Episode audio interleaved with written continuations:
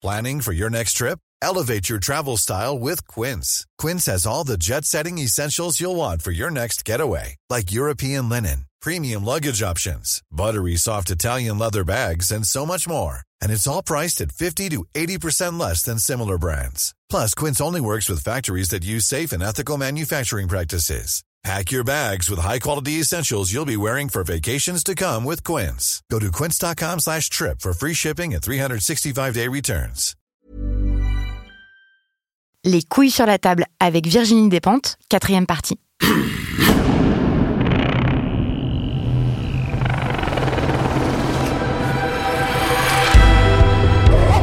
Dans cet épisode, il est question de justice, de prison, d'écologie et d'hétérosexualité. Qu'est-ce que ça a changé dans la vie de Virginie Despentes de devenir lesbienne? Est-ce qu'elle regrette de ne pas avoir eu d'enfant Les jeunes générations vont-elles sauver le monde? En quoi est-ce qu'on peut encore avoir de l'espoir? C'est la dernière partie de ce grand entretien avec l'une des autrices les plus importantes de notre époque et ça commence maintenant. Virginie Despentes, vous dites souvent que vous êtes devenue lesbienne à 35 ans. Est-ce que c'est un choix? Comment ça peut être un choix? Y a-t-il un mode d'emploi? Comment est-ce qu'on fait? On ne peut pas décider de devenir lesbienne, mais on peut euh, accueillir la possibilité avec enthousiasme. C'est-à-dire, euh, euh, moi, il n'y a pas un moment où je me dis je vais devenir lesbienne. Ça veut dire je tombe amoureuse d'une fille pendant le tournage d'un documentaire qui s'appelle Mutante.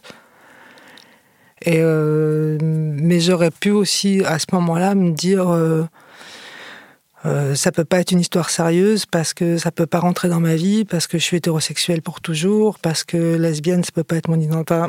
je peux l'accueillir plus ou moins et, c'est là que je pense que ça change les choses. Comment est-ce que l'entourage euh, perçoit euh, le fait d'être homosexuel ou hétérosexuel, c'est que si c'est pas un problème du tout de devenir lesbienne, euh, effectivement, c'est pas un problème du tout, c'est même une super chance. Mais pour que ça soit vécu comme moi je l'ai vécu, il faut une société euh, dans laquelle on ne va pas te faire chier avec ça, dans laquelle tu peux dire un jour euh, dans une interview, maintenant je suis avec une fille, je suis très heureuse, et où ça posera pas de problème. Tu vois ce que je veux dire? C'est-à-dire si ça m'arrive en 1970, qu'à 35 ans j'ai une histoire avec une fille, évidemment ça va être moins joyeux parce que le regard est tellement dur, le regard est tellement péjoratif, euh, ça viendra avec beaucoup de douleur. Moi, dans mon cas, ça vient avec zéro douleur, mais donc ce qui m'arrive, je pense que c'est que euh, je comprends immédiatement, quand ça m'arrive de tomber amoureuse d'une fille, que c'est une super chance. Que pour moi, c'est la chance de ma vie en vérité, et que je vais pas la laisser passer, alors que j'aurais pu le prendre différemment. Et après, ce que, la question que moi je me pose, c'est pourquoi pas avant? Et ça, c'est une question que j'ai pas fait de d'analyse entre temps. Et c'est une question qui vaut, ça, vaut pourtant la peine de, de, se la poser parce que ouais, pourquoi pas plus tôt? Et je pense que là, c'est parce que je, il me semble que c'est une injonction sociale, que sinon il est, euh, c'est évident que j'aurais dû être lesbienne tout de suite, ou plus tôt en tout cas, ou les deux, ou moins bi, ou moins bi, parce qu'on peut pas dire j'aurais profité quand même. Bah oui, parce que vous disiez aussi que ça m'a pas, ça, ça, ça, ça m'a pas non plus, mais disons que ça a été euh, euh, ce que j'ai décidé, par contre, ouais, quand ça, dès que je suis tombée amoureuse d'une fille, c'est d'en profiter à fond de l'histoire, mais aussi de l'opportunité de sortir de l'hétérosexualité. Et ça, c'est vrai que c'est parce que j'étais très entourée de lesbiennes et que je savais quelque chose sur la culture lesbienne déjà. Parce que peut-être même que si vous n'aviez pas été dans cet entourage-là, je me dis peut-être qu'il y a plein de filles qui tombent pas amoureuses de filles parce que même ce qu'elles ressentent, elles peuvent même pas l'analyser comme de l'amour en fait. Elles peuvent même pas se rendre compte qu'elles sont amoureuses étant donné que l'hétérosexualité c'est la norme et que c'est comme ça et que... Il me semble, notamment quand tu es adolescente, ouais, qu'il y a beaucoup d'histoires qui sont des histoires d'amour que tu n'appelles pas comme ça. Plus tard, c'est encore autre chose, parce que dans cette amitié féminine, tu vas trouver des choses très, très importantes. Mais quand tu es adolescente, il me semble évident ouais, qu'il y a des histoires qui sont des histoires d'amour et que l'époque de laquelle je viens, on avait tendance à éviter de les appeler par leur nom, parce que c'était c'est même pas que ça venait avec euh, une foule d'emmerdes lesbiennes, c'est que ça n'existait pas pareil quand j'étais petite. J'ai rencontré des lesbiennes, mais je sais même, je sais même pas si j'avais vraiment de mots pour définir ce qu'elles étaient, quoi. Par exemple, quand j'étais vraiment petite. Donc, c'était pas une option, en fait. Et après, ouais, je me dis pourquoi, bah, 35 ans, j'ai attendu tard, quand même. Bon. Parce que quand vous dites, euh, je suis devenue lesbienne à 35 ans, euh, je me dis, est-ce qu'une façon, la façon dont ça pourrait être mal interprété, c'est de se dire, ah bon, bah, si c'est un choix, c'est un peu dérangeant aussi parce que du coup, je pense à tous les réacs d'en face qui expliquent que ah bah l'homosexualité c'est un choix, donc ça veut dire que si t'es gay, tu peux choisir d'être hétéro, donc pourquoi tu fais pas l'effort d'être hétéro, etc. Oui, mais quand quelqu'un est capable d'avoir cette rhétorique-là, de toute façon, tu peux pas dialoguer avec. Enfin, de toute façon, tu peux pas rentrer dans tu, tu, peux rentrer dans un dialogue en lui demandant de te foutre la paix éventuellement, mais tu pourras pas aller plus loin, donc tu t'en fous de savoir s'il comprend ou pas euh, ce que c'est. Euh. Parce que si quelqu'un est capable de te demander de faire l'effort de pas être lesbienne, déjà c'est foutu. Enfin, tu vois, dès que quelqu'un peut être dans l'idée que ça va être mieux pour toi d'être euh, autre chose, c'est foutu. La seule discussion que tu peux avoir avec cette personne, c'est de te laisser tranquille, de te laisser l'espace pour vivre ta vie, lui il va vivre la sienne, mais tu peux pas être dans un autre dialogue si quelqu'un. Euh... C'est tellement évident que pour une fille, c'est évidemment mieux. Que... Parce que vous dites dans une interview à Society, vous dites euh, franchement, s'il n'y a pas d'opprobre social, à mon avis, dans 20 ans, toutes les meufs sont lesbiennes. Je le crois. Je le crois vraiment plus. Enfin, pas toutes, parce qu'il y aura toujours des Béatrice Dalle, des, vraiment des, des, femmes qui aiment les hommes pour de vrai, mais il y en a. Béatrice Dalle, j'en connais une, quoi. Ça veut dire quoi aimer les hommes pour de vrai? Bah, elle, elle, les aime, c'est vrai. Elle les aime, mais de lui rendre bien. Ça veut dire c'est quelqu'un qui a vraiment aimé les mecs les plus improbables et qui le lui ont rendu, qui a été vraiment heureuse, mais c'est super rare, en fait, d'être vraiment une grande amoureuse. C'est rare, euh, des hommes, je veux dire. donc, moi, il me semble que c'est inéluctable que s'il n'y a pas une condamnation sociale, effectivement, les femmes détourneront des hommes petit à petit, ça me paraît, mais. Moi, j'entends, j'entends beaucoup de discussions comme ça. J'aime bien le dire. L'exagération et le. Et en même temps, l'exagération, c'est vrai que ça nous convient tellement pas l'hétérosexualité.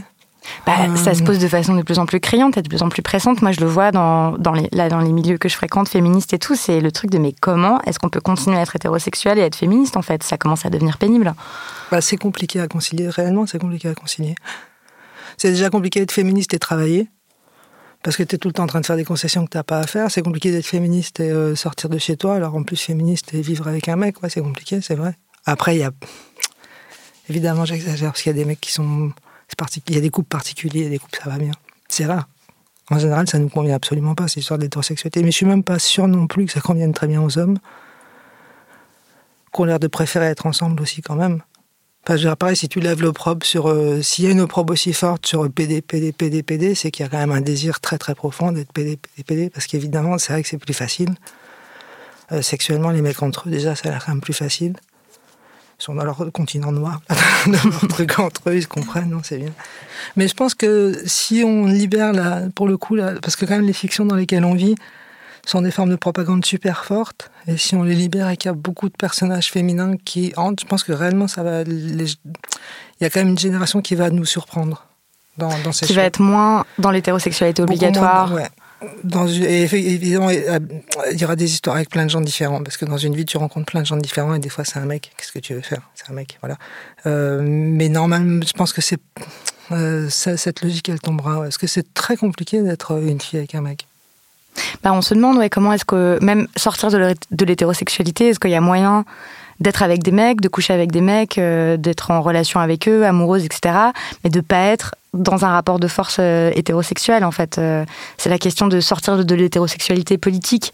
C'est-à-dire et bah, de pas assumer l'essentiel du travail domestique à la maison, de pas assumer euh, l'essentiel du, travail gratuit, quoi, de l'exploitation domestique, de l'élevage des enfants et de tout ça. Et moi, je me demande si c'est possible, quoi, de, vivre ça autrement, de vivre d'autres types de relations. Non, puis au-delà de ça, de pas de pas être mal à l'aise euh, si tu as beaucoup plus de pouvoir que ton mec, de pas être mal à l'aise si tu gagnes beaucoup plus d'argent que ton mec, de pas être mal à l'aise si tu attires beaucoup plus l'attention. C'est qu'il y a beaucoup de situations dans lesquelles euh, c'est de pas être mal à l'aise si tu l'impression d'avoir plus de talent dans ce que tu fais que ton mec, ou plus de reconnaissance, euh, c'est que ça pose beaucoup de problèmes.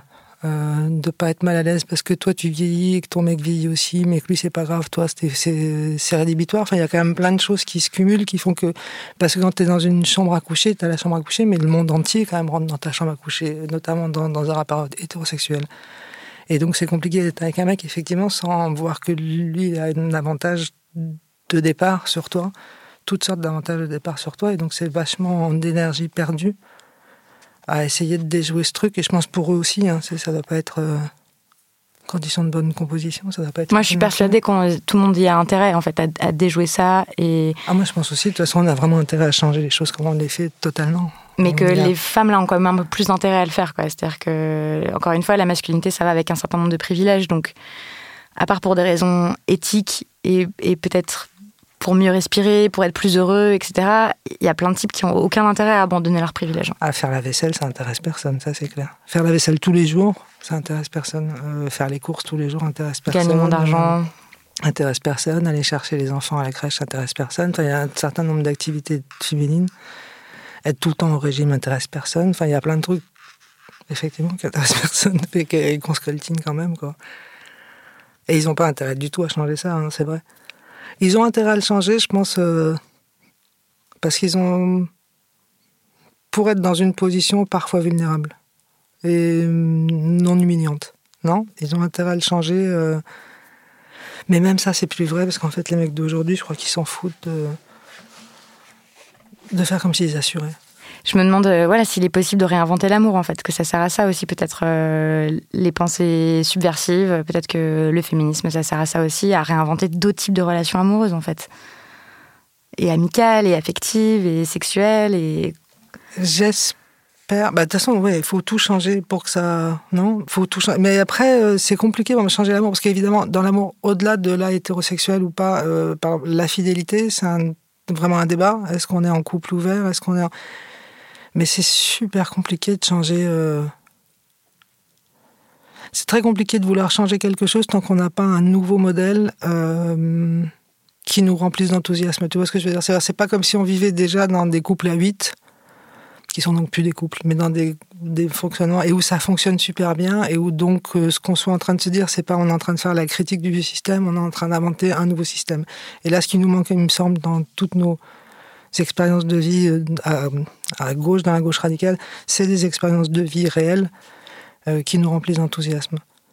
Non, et par exemple, moi, je veux changer l'amour, mais dans ma pratique, en vérité, je suis encore dans des histoires de monogamie très classiques, et je sais que c'est pas le mieux. Et en même temps, je suis dans une incapacité totale à inventer en toute sincérité autre chose. Si j'invente autre chose, euh, je vais manquer de sincérité et je vais pas dire là où je souffre ou là où je fais souffrir. Enfin, tu vois ce que je veux dire? Et du coup, c'est là-dessus, je trouve qu'on. Moi, j'attends pas mal des gens plus jeunes. C'est trouver des formes réelles, le, faire réellement, quoi, être en train de le vivre. Et là, effectivement, si on change l'amour, on s'en fout que ce soit un amour entre euh, un, un pénis et un vagin. Ça, on peut passer à autre chose très facilement, à tous les niveaux. Mais il faut d'abord craquer le truc et avoir l'idée de comment est-ce que tu, dans ta pratique toi quotidienne, qu'est-ce que tu fais qui est différent et que tu défends quoi. Et, vous, qu'est-ce que ça a changé d'être lesbienne alors? Ça, a changé tout sur comment j'écris, ça c'est sûr, parce que c'est devenu. Euh, en ce qui me concerne, ça me paraissait problématique de d'être un écrivain publié, médiatisé et d'être hétéro. Ça c'est clair, ça m'a posé problème presque tout de suite, euh, alors que ça me pose pas du tout problème euh, avec mes copines. Enfin, je, je, sais que je suis pas la seule. C'est un problème. Ça peut être un problème dans un couple. Par exemple, si tu gagnes dix fois ce que gagne ton mec, c'est plus un problème que si tu gagnes dix fois ce que gagne ta copine. Parce qu'il y a un présupposé en train de lui prendre de sa virilité, euh, alors que je prends pas de rien à ma copine euh, au moment où je gagne plus qu'elle. Et de la même façon que si demain elle gagne plus que. C'est quand même des rapports euh, d'équilibre de couple particuliers, mais en tant que meuf, elle m'enlève rien et je lui enlève rien. Euh, de féminité, on, on, se fait pas de, de tort, alors qu'avec un mec, moi, je l'ai vécu comme un truc vachement compliqué. J'ai eu l'impression d'observer autour de moi que j'étais pas la seule euh, à qui ça posait un petit problème quand même. Et ça change aussi tout, il me semble, dans ma façon de vieillir, parce que j'ai aucune amertume, j'ai 50 ans, j'ai peur de mourir c'est une vraie obsession sur je vais mourir bien. Enfin, c'est la prochaine étape et ça me pose problème. Mais par contre, de vieillir en tant que meuf, pas du tout. Et je crois que ça m'en poserait beaucoup plus si j'étais restée dans l'hétérosexualité. Parce que là, ça équivaut à rien de. Euh, j'ai 50 ans, mais ça veut rien dire de plus quand t'es lesbienne. Enfin, ça dit rien pareil. Ça te retire rien sur ta féminité ou sur ta séduction. C'est autre chose. Mais t'es vieille quand même. Ça, tu vas pas tu échapperas pas. Mais c'est quoi C'est moins pénible et c'est moins. Bah, tu sais que tu gardes vachement de valeur sur le, sur le marché. En vérité, c'est vraiment aussi simple que ça. Et du coup, c'est pas une question, c'est pas un truc que tu te demandes. Euh, parce que de la même façon que le fait de euh, être hyper exposé médiatiquement n'est pas un moins, euh, le fait d'avoir 50 ans n'est pas un moins de rédhibitoire. on n'a pas le même regard les unes sur les autres et il n'y a pas le même. Moi-même, je vais pas regarder une meuf en me disant, elle a 60 ans, elle peut pas me plaire. Toi, par Yann Wax, euh, une déclaration comme je peux pas coucher avec une meuf de 50 ans. Parce que je, ne couche jamais avec des meufs de. Non, je ne couche jamais avec des femmes de plus de 25 ans. Je ne couche qu'avec des Asiatiques de moins de 25 ans. Tu peux la trouver dans la bouche d'une femme euh, lesbienne, c'est possible. Techniquement, c'est possible, mais c'est vraiment pas notre culture. Tu vois ce que je veux dire si tu. Est-ce que la culture lesbienne elle est moins rude avec le corps euh, des femmes? Les femmes, les unes avec les autres, oui, on est moins. Ah bah c'est pas pareil. Oui, non, c'est pas pareil. Déjà, c'est pas du tout la même séduction. Une séduction d'une lesbienne, en tant que lesbienne, tu sens pas que ta séduction repose du tout sur la même chose. Du tout. Enfin, ça dépend des gens. Moi, je parle de moi, en fait, ici. Euh, mais de la même façon, c'est que les filles que je vais trouver très séduisantes sont des filles qui n'auront pas de séduction traditionnelle sur le marché de l'hétérosexualité. Est-ce que ce que je vais aimer chez elles, c'est justement le fait qu'elles sont lesbiennes Enfin, tu vois ce que je veux dire? C'est que ça, joue sur autre chose. Et évidemment, je ne sais pas comment toi tu vois ça, mais je vais pas me dire... Euh, euh, Jessica Lange, je me sens pas séduisante parce qu'elle est vieille. Ça me, ça j'ai pas ce regard de mec qui aurait peur d'arriver au restaurant avec une meuf euh, grosse à son bras ou une vieille, parce qu'il va se dire que les autres mecs se disent que il sera avec une vieille ou avec une grosse. Moi, je suis lesbienne, je m'en fous. Pas, tu vois, c'est, euh, ça se déplace. Et je sais que je suis avec des lesbiennes qui s'en foutent aussi. Donc tout se déplace. Et ouais, donc du coup, c'est, moi j'ai une impression vraiment d'un un truc dont j'avais même pas conscience pendant que j'étais hétérosexuel et d'un coup tu sais quand quand ça se termine que tu te dis putain ouais c'est comme par exemple si tu habites quelque part où il y a tout le temps du bruit tu réalises qu'il y a du bruit une fois que tu déménages et que tu, travailles dans le calme le matin et que tu te dis putain ça faisait 5 ans que j'avais pas et ça maintenant je comprends qu'il y a eu beaucoup de bruit là où j'habitais avant et là c'est un peu pareil. C'est un, jour tu travailles et tu te dis putain je comprends que j'en ai chié dans l'hétérosexualité je savais même pas à quel point jusqu'à ce que ça s'arrête quoi bon, ça donne envie. Vous, pouvez m'envoyer bouler. Euh, ça fait peur quand même. Euh, à un moment dans King Kong Theory, vous dites que vous avez gardé des enfants et que au moins vous vous ennuyez pas du tout en faisant ça, mais bon, ça suffisait pas pour vivre à Paris. Mais vous aimez bien les enfants et vous dites aussi à un moment que vous aviez failli en crever de pas en avoir. Et je me disais que vous en aviez jamais parlé. Bah en fait, ouais, je pensais, j'aime à partir d'un à partir du moment où j'ai eu 23, 24 ans, j'ai commencé à aimer les petits enfants. Avant, j'en ai rien à foutre. Mais vers 23, 24 ans, je suis sortie avec un mec qui avait un petit garçon que j'ai adoré. Ça a été beaucoup les enfants des autres, en fait, moi, mes rapports aux enfants. Et à partir de là, je commençais à me dire, mais à l'époque, je me défonçais vraiment beaucoup. Ça allait pas avec la vie que j'avais du tout. Mais une fois que j'ai eu 28, 30 ans, je me suis dit, ça, hum, j'ai de l'argent, euh, j'ai 30 ans, il va falloir que j'y pense.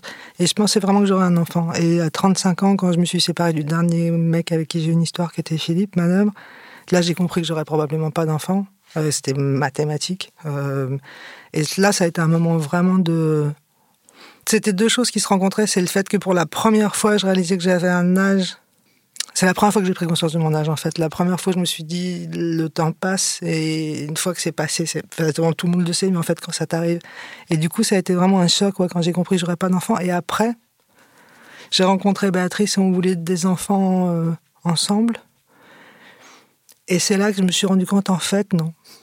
En fait, une fois que c'est possible et que, euh, et que tout le monde est d'accord et que euh, euh, on est vachement mieux sans enfant. Parce que c'est vrai que l'enfant, tu le sais, c'était le début d'une histoire vraiment géniale, et tu sais qu'un enfant, c'est la fin de ton histoire d'amour à deux, quoi. C'est le début d'autre chose, mais c'est la fin de ton. Et c'est vrai que le début d'histoire avec Béatrice a été tellement génial. Donc je dis, c'était Béatrice, Preciado, à l'époque, qui est devenue Paul Preciado. Et je redis Béatrice parce que c'est vrai que c'était à l'époque, c'était euh, c'était Beto, c'était Béatrice Preciado. Et du coup, ça a été vraiment conscient de se dire, on est trop amoureuse euh, pour avoir un enfant tout de suite. Et après, une fois qu'on sera moins amoureuse, il sera trop tard, on sera trop vieille. Et c'est comme ça que c'est passé. Et aujourd'hui que j'ai 50 ans, je pense que ça a été pour moi, euh, qui je suis, absolument génial de ne pas avoir d'enfant parce que parce que je crois que j'étais vraiment pas assez solide émotionnellement pour avoir un enfant et que ça se passe bien. Et que aussi, euh, j'ai vachement profité de mon temps sans enfant. C'est-à-dire que ces 15 dernières années ont été géniales et qu'elles n'auraient pas été les mêmes euh, dans la parentalité. Mais je ne sais pas comment été parce que je ne l'ai pas vécu. Mais disons, quand je regarde autour de moi, tous les gens font des enfants pratiquement autour de moi, ils en ont tous fait. Ça donne, quand, quand, quand, extérieur à ça, en tout cas, tu n'as pas envie d'être à leur place. Ça, c'est sûr. C'est trop, c'est trop dur parce que c'est trop. Euh, si un système est aussi mal fait que le système dans lequel on est, euh, c'est très compliqué d'être un parent heureux parce que qu'est-ce que tu vas apprendre à ton gamin pour lui dire quoi euh, pour être responsable de lui comment pour l'aimer pour enfin Il y a aussi tout le système politique en fait qui fait que, ça, parce que rien n'est fait pour que les gens élèvent bien leurs enfants en fait. C'est impossible de... bien admettre ton enfant parce qu'il faudrait que tu peux pas le garder chez toi, mais si tu l'envoies à l'école, mais si tu lui interdis Internet, c'est pas bien, mais s'il va sur Internet, enfin, de toute façon, et en plus, et de toute façon, tu sais que dans 10 ans, euh, l'air sera irrespirable, l'eau sera imbuvable et euh, ton gosse sera brûlé par un soleil. C'est horrible. Non, mais c'est vrai qu'il y a quelque chose de. Je pense que c'est impossible de, de, faire des enfants qui vont bien euh, dans un système qui va aussi mal. Et du coup, il y a quelque chose d'un petit peu triste. Et en plus, rien n'est fait pour que tu sois un parent heureux avec des enfants heureux. Absolument rien.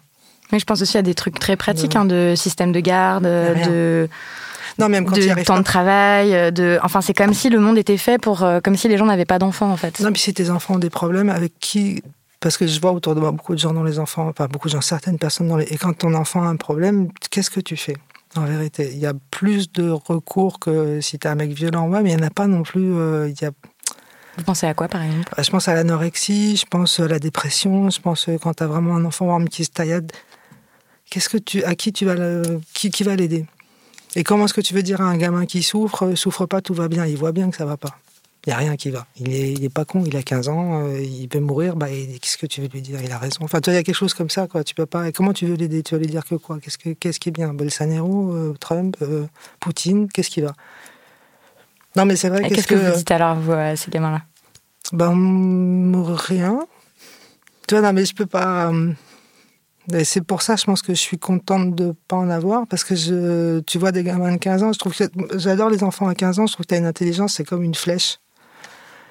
C'est vraiment, c'est net, quoi. C'est pas, là, effectivement, t'es pas dans des trucs complexes ni rien, c'est comme, tu vas directement là où tu dois aller, de la façon.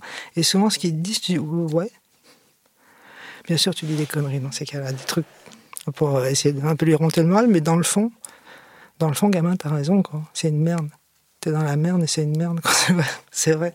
Mais il y a vachement ça chez vous, euh, entre beaucoup de lucidité, très pessimiste, et en même temps, vous êtes là et vous bâtissez des mondes dans vos romans et, et vous dites que vous attendez beaucoup de la génération qui vient et tout. Oui, c'est vrai. Comment ça coexiste, ça? C'est des contradictions, non? On a, on a tous des, des territoires. Euh, c'est comme si on avait euh, une Amérique latine et une Amérique du Nord. Il y a une Amérique latine en moins un peu vivante. Et, puis il y a l'Amérique du Nord plus pragmatique, plus, plus cynique, quoi. il y a les deux. Et aussi parce que tant que c'est pas complètement foutu, il reste peut-être quelque chose à faire. Je me, je me, dis ça et je me dis aussi justement tous ces gens autour de moi ont peut-être pas eu cette idée de faire des enfants totalement euh, uniquement parce qu'on le leur avait demandé et qu'il faut des gens pour payer la dette. Euh, ils l'ont peut-être fait aussi parce qu'inconsciemment, ils se rendaient bien compte qu'à un moment donné, parmi ces enfants, euh, il y avait quand même avoir quelques-uns d'entre eux qui allaient avoir des nouvelles idées et que peut-être que peut-être qu'ils sauveront le monde, va savoir. C'est possible techniquement. Donc euh, pourquoi Qu'est-ce qui vous réjouit là dans ce qui existe dans le monde? On, on, évoquait tout à l'heure pendant une pause, par exemple, le féminisme latino-américain ou le féminisme espagnol je sais pas si ça me réjouit, mais par exemple, tout ce qui s'est passé ces deux dernières années autour du féminisme, autour de MeToo, j'ai pas une pensée euh, fixe. Euh, c'est-à-dire, ça m'évoque énormément de réflexions, mais je suis surprise de le vivre.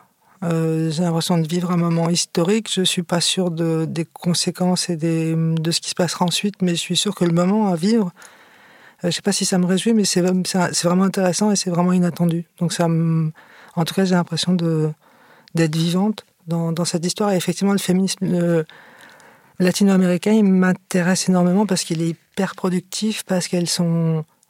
On parlait pendant la pause des, images de, manifestations au Mexique il y a peu de temps où elles ont vraiment, euh, pour d'excellentes raisons, descendu dans la rue pour taper sur tout le monde. C'était vraiment violent. C'était la première fois que je voyais des manifestations féministes violentes. Et ça te change le cerveau chaque fois que tu vois quelque chose que tu n'as jamais vu, notamment dans tous les ce rapport aux femmes, à la ville et à la violence. Ça te change de voir des, euh, militantes féministes euh, cagoulées euh, qui viennent tout casser.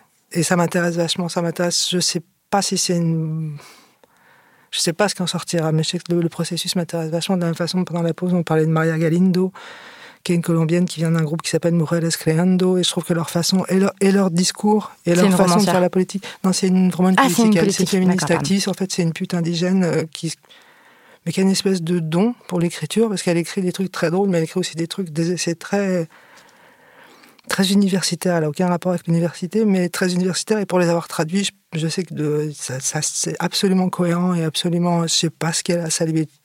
A, elle, a, parlé cette langue universitaire. Euh, spontanément, parce qu'elle l'écrit vraiment bien, mais elle n'écrit pas que comme ça. Et elle écrit des textes qui me passionnent, parce qu'elle écrit des textes très... Par exemple, elle défend évidemment les, euh, le droit des putes à travailler, mais avec aussi une critique très, euh, très touchante et très intelligente de qu'est-ce que c'est une prostituée, qui est quand même pas non plus le travail. Euh, euh, c'est beaucoup plus facile d'être romancière, ça c'est clair. C'est beaucoup plus confortable et beaucoup plus bourgeois d'être romancière que prostituée de rue en Colombie. Et du coup, elle se permet vraiment une vraie réflexion sur qu'est-ce que c'est être une fille toute seule au tapin indigène. Et du coup, ça me passionne, moi, ce qu'elle fait, par exemple. Parce que notamment, je les trouve plus elles sont extrêmement violentes les unes avec les autres aussi dans leurs altercations, mais je trouve qu'il y a peut-être moins de temps passé euh, à s'opposer les unes avec les autres. Qu'en France, par exemple Il me semble, ouais. Peut-être que c'est une idée que je me fais parce qu'elles sont loin et que je suis ici, c'est possible. Parce que là, quel regard vous avez sur euh, ce qui se passe en France Je trouve, qu'on je trouve que c'est... moi, ça m'intéresse pas tellement. Ouais, vous avez euh, parfois dit ça, que le féminisme français, vraiment, ça vous intéressait pas du tout pas, Non, pas, pas du tout, mais pas tellement. Je trouve ça trop d'embrouille pour rien. Euh, il me semble qu'on peut, par exemple, sur des points comme la prostitution, on pourrait ne pas être d'accord et pas être aussi violente. Sur la pornographie, c'est la même chose.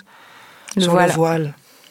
Bon, on va pas parler de ça parce que là, c'est pas que dans le féminisme qu'on a un problème, mais il me semble que sur beaucoup de choses, c'est toujours pas moi ce qui me fascine avec le féminisme français, c'est quand même il n'y a pas de patrimoine, il n'y a pas d'argent, il y a un poste de ministre on va pas toute la voir, donc euh, on s'en fout. elle est pas ministre en plus, elle est secrétaire d'État, quoi. Je savais pas, toi, elle est même pas ministre. Il n'y a même pas de ministère. portefeuille. Euh, donc pourquoi est-ce qu'on s'énerve à ce point? Il n'y a, y a rien à se prendre. Enfin, on pourrait être beaucoup plus. C'est bien de s'engueuler hein, des fois, mais je trouve qu'il y a un niveau d'agressivité qui a aucun sens. Et c'est comme si chacune essayait de euh, d'être la première féministe, la meilleure des féministes, la plus forte des féministes. Et c'est un truc qui m'intéresse, mais réellement pas. Il y a un truc beaucoup là dans la pureté militante aussi d'être. Euh... la pureté militante française. Ouais, toujours la plus, la plus, la, être la première de la classe, ça m'intéresse pas en rien. Euh, mais ni non plus que fabrique les premiers de j'en ai rien à foutre, quoi. Et donc, du coup, le féminisme français, il y a quelque chose où j'ai l'impression que c'est peu de.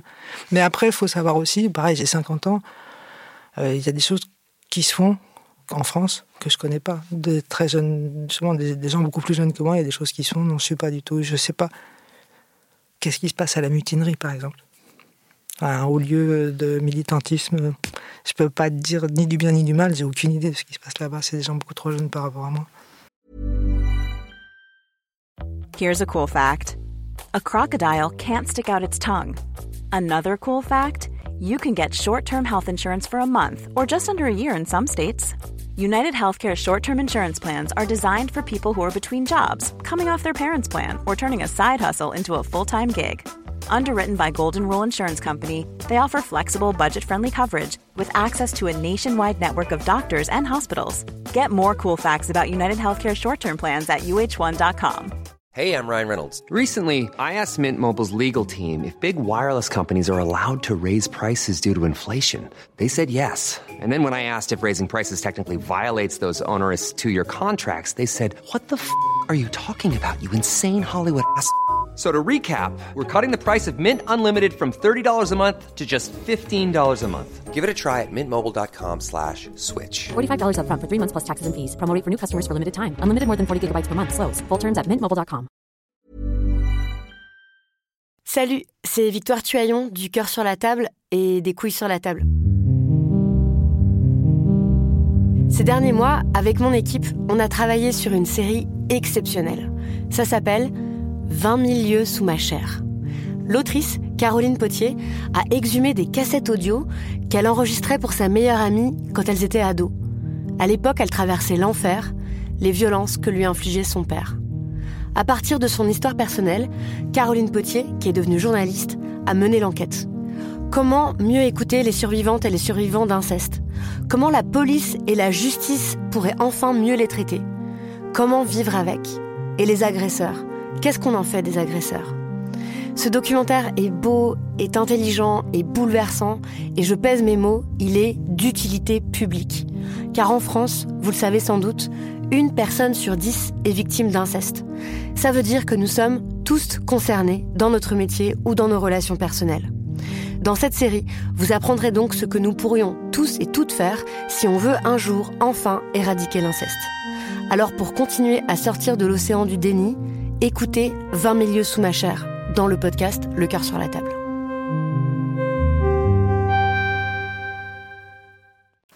Est-ce que le prochain énorme dossier auquel on devrait s'attaquer, euh, vous aviez dit ça aussi, c'était donc suite à MeToo, en fait on se rend compte qu'il y a énormément d'agresseurs, qu'il y a énormément de harceleurs, énormément de violeurs.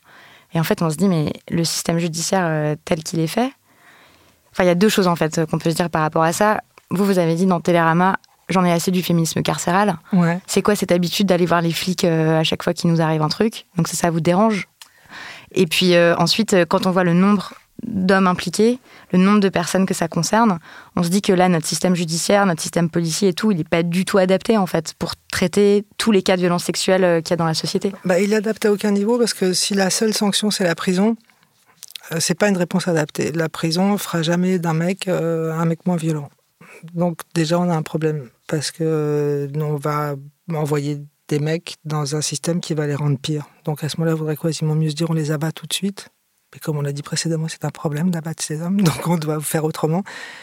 Et ce qui me dérange, c'est vrai que j'ai un peu de mal à. Parce que MeToo, pour, pour moi, c'est vraiment un truc qui a été. Je l'ai déjà dit, mais je le répète, ça m'a vraiment. J'ai jamais assisté à un mouvement politique international en temps réel. On n'avait jamais vu ça. Quelque chose qui se propage de pays en pays, euh, qui s'adapte à chaque pays, mais qui a vraiment une racine commune, et qui, sur une année, libère la parole à ce point-là, euh, pour qu'on sente à quel point. euh, non, c'est pas ton histoire personnelle, non, c'est pas ton attitude, non, c'est pas. Ça, c'est l'histoire de toutes les meufs quand elles arrivent sur. euh, le marché de l'emploi, dans un bus, c'est l'histoire de toutes, c'est pas ton comportement, ça ça m'a paru incroyable. Mais après, c'est vrai que si ça se traduit par on va chez les keufs dès qu'il y a un truc qui va pas, Pour être mal reçu, pour mais même être... si t'es bien reçu, c'est qu'aller chez la police pour euh, il y, a- il y a quelque chose de problématique, tu peux pas être tout le temps chez la police. Enfin, tu peux. L'histoire, c'est que j'ai pas d'alternative euh, meilleure. Euh, parce que fermer sa gueule n'est pas non plus une alternative. Mais tu peux pas aller chez les... Déjà parce que la police, c'est papa. Il y a pas, tu peux pas, c'est c'est masculin. Tu, il nous faudra encore 20-30 ans avant de sortir de cette analogie. C'est vraiment l'appareil policier, c'est la représentation d'un pouvoir masculin. Et donc tu vas chez papa euh, pour dire à papa que euh, ça n'a pas été, et c'est bien. euh, là, je le dis d'une façon super péjorative, c'est bien, mais tu, c'est pas ça. Non, en fait, c'est pas bien. Tu peux pas passer ta vie chez la police. Et en plus, une fois que tu te retrouves devant les tribunaux, j'ai l'impression qu'il y a énormément de de cas de viol, c'est pas l'endroit où doivent être discutés. C'est Bah, pas. De toute façon, déjà, il y a énormément de plaintes pour viol qui sont classées sans suite. Euh, pas que ça. Donc, je précise hein, souvent parce qu'on a l'impression que classé sans suite, ça veut dire que rien n'a eu lieu, mais pas du tout. Euh, c'est juste que le cas qui est décrit, euh, l'enquête est difficile à faire, ça correspond pas au cas typique du viol, ça correspond pas à l'image qu'on se fait du vrai viol. Enfin bref, on en a beaucoup discuté dans l'émission. Donc en fait, on se dit, mais peut-être que tout l'appareil judiciaire n'est pas fait en fait pour traiter des, violences sexuelles. On, on peut pas. Et donc, qu'est-ce qu'il faut faire? Qu'est-ce qu'on invente? Quasiment, je, il faudrait quasiment des, inventer un- une cour alternative euh, uniquement dédiée. euh, mais on a parlé juste avant l'émission. La première chose aussi qu'on doit faire si on veut vraiment euh, faire rentrer ces affaires-là dans, dans une justice, c'est premièrement, il faut élargir le vocabulaire. On peut pas avoir un seul mot pour tous les viols. On peut pas qualifier de la même façon le viol au Congo de guerre avec le viol de euh, du mec avec qui t'es sorti, euh, mais qui est lourd, et qui, parce que c'est pas, exactement le même viol, c'est pas exactement les mêmes euh, conditions, c'est pas exactement les mêmes conséquences pour l'individu, il peut pas apprendre exactement de la même façon, et c'est pas les mêmes causes euh, exactement. Donc il faut, il faut des mots différents, il faut des mots différents pour tous les viols. Et ça, c'est le premier truc qu'on. Et bien après, il faut aussi des. euh, effectivement, qu'est-ce qu'on fait dans ces cas-là? Comment est-ce qu'on comment est-ce qu'on rend la justice dans ces cas-là Je pense que ça peut pas être exactement la même justice que celle qui va légiférer de. euh, J'avais signé un contrat avec mon producteur, mais il n'a pas, a pas respecté telle clause. Alors là, je, là, vais au tribunal, c'est normal, parce que mais sur un problème de d'harcèlement ou de viol, il me semble que les tribunaux sont pas assez fins et n'ont pas les outils pour euh, pour statuer. Ni alors après, il faudrait vraiment en parler avec les victimes, elles savent mieux que moi, mais j'ai l'impression que pour les victimes, je ne sais pas si c'est très réparateur ce, ce procès. On nous, le vend comme quelque chose qui va. Quand je dis j'en ai pas parlé avec les victimes, c'est pas vrai. J'en ai déjà parlé. J'ai pas l'impression que c'est reconstruction se fasse si bien que ça, même une fois que tu as envoyé ton agresseur en tôle, ce qui est vraiment pas sûr, parce que probablement tu feras la démarche pour rien. Démerde-toi avec ça après. Je suis pas convaincu que le fait de parler dans cet endroit-là de ce qui t'est arrivé, quelque chose de bon pour toi en tant que victime à chaque fois, peut-être des fois, mais systématiquement non, parce que c'est c'est pas fait pour ça. Et, enfin, je suis absolument convaincu que qu'est-ce que tu vas, tu vas envoyer un mec euh, en prison et deux ans après, il sortira, il sera dix fois pire. La prison, c'est une machine à emmerde, c'est une fabrique à emmerde. Donc, euh, on va, donc à tous les niveaux, il faudrait qu'on réussisse à, à inventer une autre instance, non, une autre institution qui soit vraiment spécialisée dans des problèmes de, de harcèlement sexuel ou de violence sexuelle ou de violence de genre, quels que soient les problèmes qui arriveront plus tard, mais qui soit vraiment une institution apte à, discuter de ça et qui passerait pas forcément, je crois, par la police. Je crois que cette habitude d'aller chez les keufs tout le temps, elle est mauvaise. Point. Ils sont pas nos amis, ils sont jamais. Enfin, je veux dire, euh, t'es content de les trouver si on veut te tuer, oui, évidemment, mais quand même, l'institution police, ça peut pas être l'ami des, féministes, c'est pas vrai.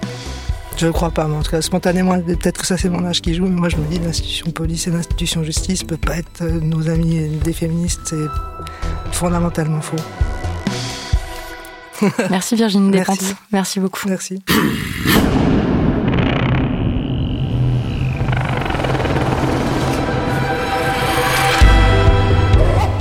C'était la dernière partie de cet entretien avec Virginie Despentes. Merci de l'avoir écouté.